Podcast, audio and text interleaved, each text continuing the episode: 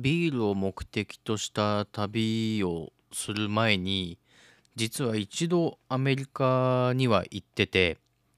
それが2008年なんですけど、当時やっていたバンドで、えーメリーランドデスフェストっていうちょっと大きめのフェスに出るために、えー単発でアメリカに2日間か3日間ぐらい行ったんですけど人生初アメリカもバンドで行けるっていうすごく最高の経験をさせてもらいまして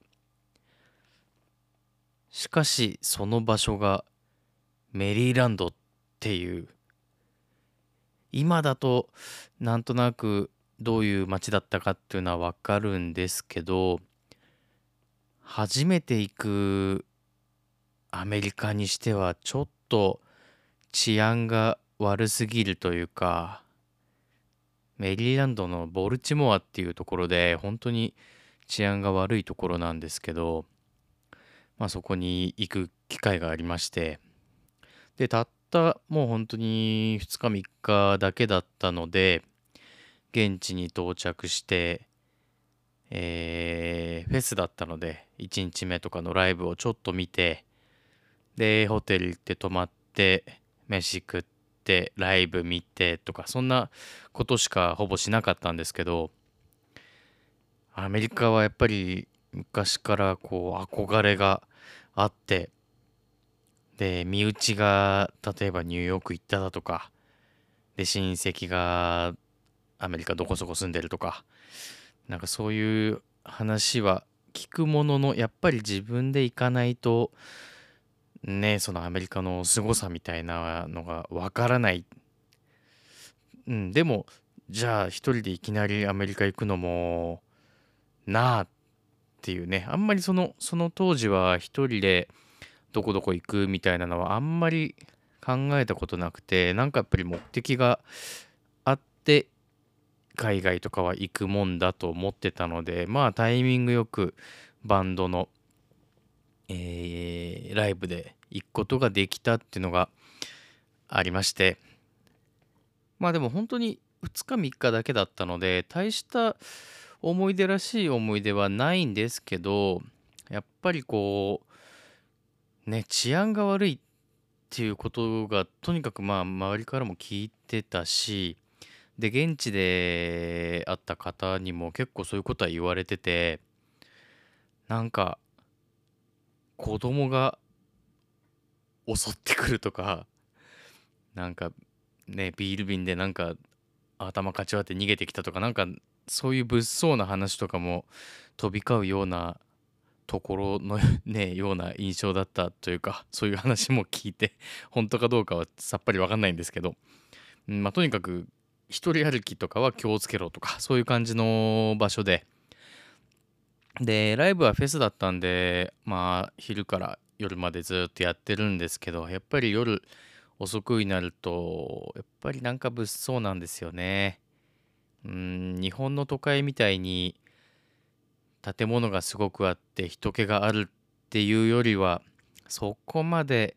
思いっきり都市都市部というか都会でもないのでちょっと離れるとイベント会場を離れるとなんかどっから変なやつに声かけられてもおかしくないような感じっていうんですかね。だ昼はまあ一人で出歩いてあの近所散歩したりとかはしてはみたんですけどやっぱり夜はライブハウスの中で酒飲んだりとかねそんな感じでしたね。でそこでやっぱりまたまた2005年に行ったヨーロッパとは別のカルチャーショックがいろいろありまして、えー当時はまあアメリカは好きだったんですけど特にまあ法律とかそういう決まり事みたいなことは全然調べないで行ったので一番驚いたのはやっぱり屋外での飲酒ができないっていうところなんですよね。これは何でかと言われてもちょっともうアメリカの法律なんでよくわからないんですけどとにかくお酒を飲むなら屋内でっていうのがまあ常識なので例えばお酒を持って外に出ようもんなら止められるしいろいろなんか言われたりとか。でまた大きく違うのが、えー飲酒してもいい年齢が21歳からなのでまあ全然21歳超えてたんで全然問題はなかったんですけど結構そこの未成年だとかまあ子供だとかそういうところの法律とかそういうのがそういうのがねやたら厳しいっていうのがすごく印象的でしたね。まあその代わりなんか楽屋はすごく無法地帯というかまあいろんないろんなものがあったように記憶してますね。お酒だけではなく、うん、やはりこういうバンドっていうシーンなのでまあいろんな人がいていろんな盛り上がり方をする人がいるんだなと。これはやっぱりヨーロッパ日本以上にこう感じるところがあってまあライブハウスの外も怖いけど中もまあまあ怖かったなと。ねそういう感じですね。まあでも出たイベント自体がすごく大きなイベントだったのでちゃんとお客さんが入ってる状態でのライブっていうのを結構いろんな有名なバンドとか見られたりしたのでそれがすごくねファンファン心にも嬉しい経験でしたし、うん、すごい好きなバンドのメンバーと写真撮ったりとかそういうこともやっぱりしちゃうんですよね。うん、でヨーロッパツアーに行った時に共演したバンドとかもいたりしてでも3年ぶりぐらいに会うからあの覚えてるとか言ってそういう話もしたりしてこう世界国をまたいでそういう同じ仲間に会うっていうまたこれも当時はねあまりそういう経験が程遠い生活をしてたのでやっぱりすごいあの新鮮というかすげえなって思いましたね単純に。国が違う国籍も違う会ったことある人をまた違う国で会うっていう、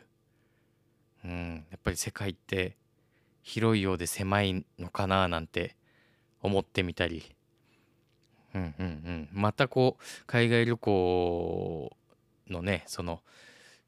しやすさみたいなのを、まあ、実感してたんだろうなと思いつつもやっぱりあのちょっと大きいステージでのライブだったのでまあちょっと終始緊張しながらそわそわしながら過ごしてたように思いますね。でですねそこで後々知ったんですけどとんでもないことが起こりましてあのーまあ大きめのイベントだったので全世界からいろんなバンドが来るわけですね。それこそもうありきたりな国だけじゃなくて本当に名前も聞いたことないような国だとかからもういろんな国からもう何十バンドも呼んでるようなフェスだったんですけど日本のバンドがまあ自分がやってたバンドともう一個バンド2バンド出てたんですね。でまあそのもう一つのバンドも名前は知ってましたしあのあ出るんだぐらいに思ってたんですけど後々分かったのがそのもう一つ出てた日本のバンドのメンバーの方があの小さい頃にもう小学校とかの低学年とかの頃によく遊んでもらってたお兄ちゃんだったんですよね。で親戚とかでもなくて本当なんか親同士が先輩後輩の中でまあその子供同士普通にあの引き合わせてくれてちょっと遊ばしてもらってたような感じの本当に他人といえば他人なんですけどすごく昔から知ってるお兄ちゃんがそこで共演してたっていうなんかもう驚愕の事実を後に知ってすぐ親に連絡しましたね。まさかじゃないですか。そんな初めて行ったアメリカで何年も連絡取ってなかったうん幼なじみというにはあれかもしれないですけどもうお互い知ってる人と共演するっていう会うだけじゃなくて同じイベントで共演してたっていうこれはもう世界は狭いんだと感じざるを得ない出来事でしたね。もうちょっとその当時やっぱりその時は知らなかったのでそうそれもしその時知ってたらどういう気持ちになってたんでしょうね。本当後に知ってとにかく衝撃的だったっていう、まあ、そういう奇跡的な出来事が起こったっていう初渡米なんですけどビールはですねその時もまあまあもうちょっと知識を入れてたんでまあまあ探そうとはしてたんですよねビールも。ただこう例えばトランジットで待ってる間の空港にあるパブとかもうたかが知れてるしでライブハウスで不特定多数の人がいっぱい来るようなところでね出してるビールもやっぱたかが知れてるわけですよ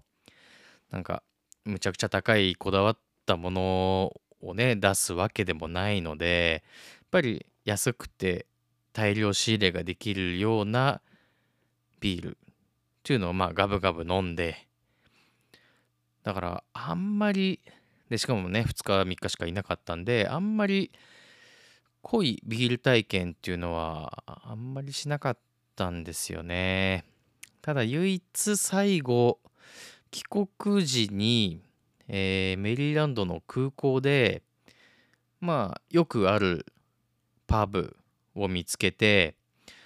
そこでですねえーフォーダムブルアリーっていう、えー、ところのなんかサンプルセットが売っててあこれは面白いと思って、まあ、それを注文して、えー、飛行機の待ち時間でねもうささやかなビール体験をしてたんですけど今思えばまあいわゆる大手ビールじゃないアメリカンクラフトビールっていうのをまあ初めて飲んだのはそれだったのかなと思うんですが、えー、これはですねカウントしないことにしてるんですよね。空港のなんか変なパブだったっていうのもそうだし実際現地に行ったわけじゃないのでこれはだからノーカウントですね個人的には。うん、まあでもそこでまあ6種類ぐらい、えー、ペールエールとか、えー、ラガー、えー、スタウトバレルスタウトとかあったような気がしますね。うん、そういうところで最後の最後でビールをちょっと楽しめた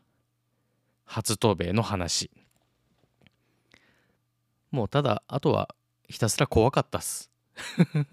メリーランド州ボルチモアはひたすら怖かったので。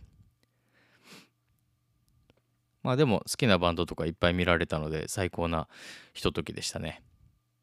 それでもまだその時はアメリカにすぐに行きたいっていうふうにはあんまり思わなかったような気がするんですよね。やっぱり明確な目的っていうのがまだなかったので、うん。まあだからやっぱり目的があるっていうのはいいことですよ。っていう話。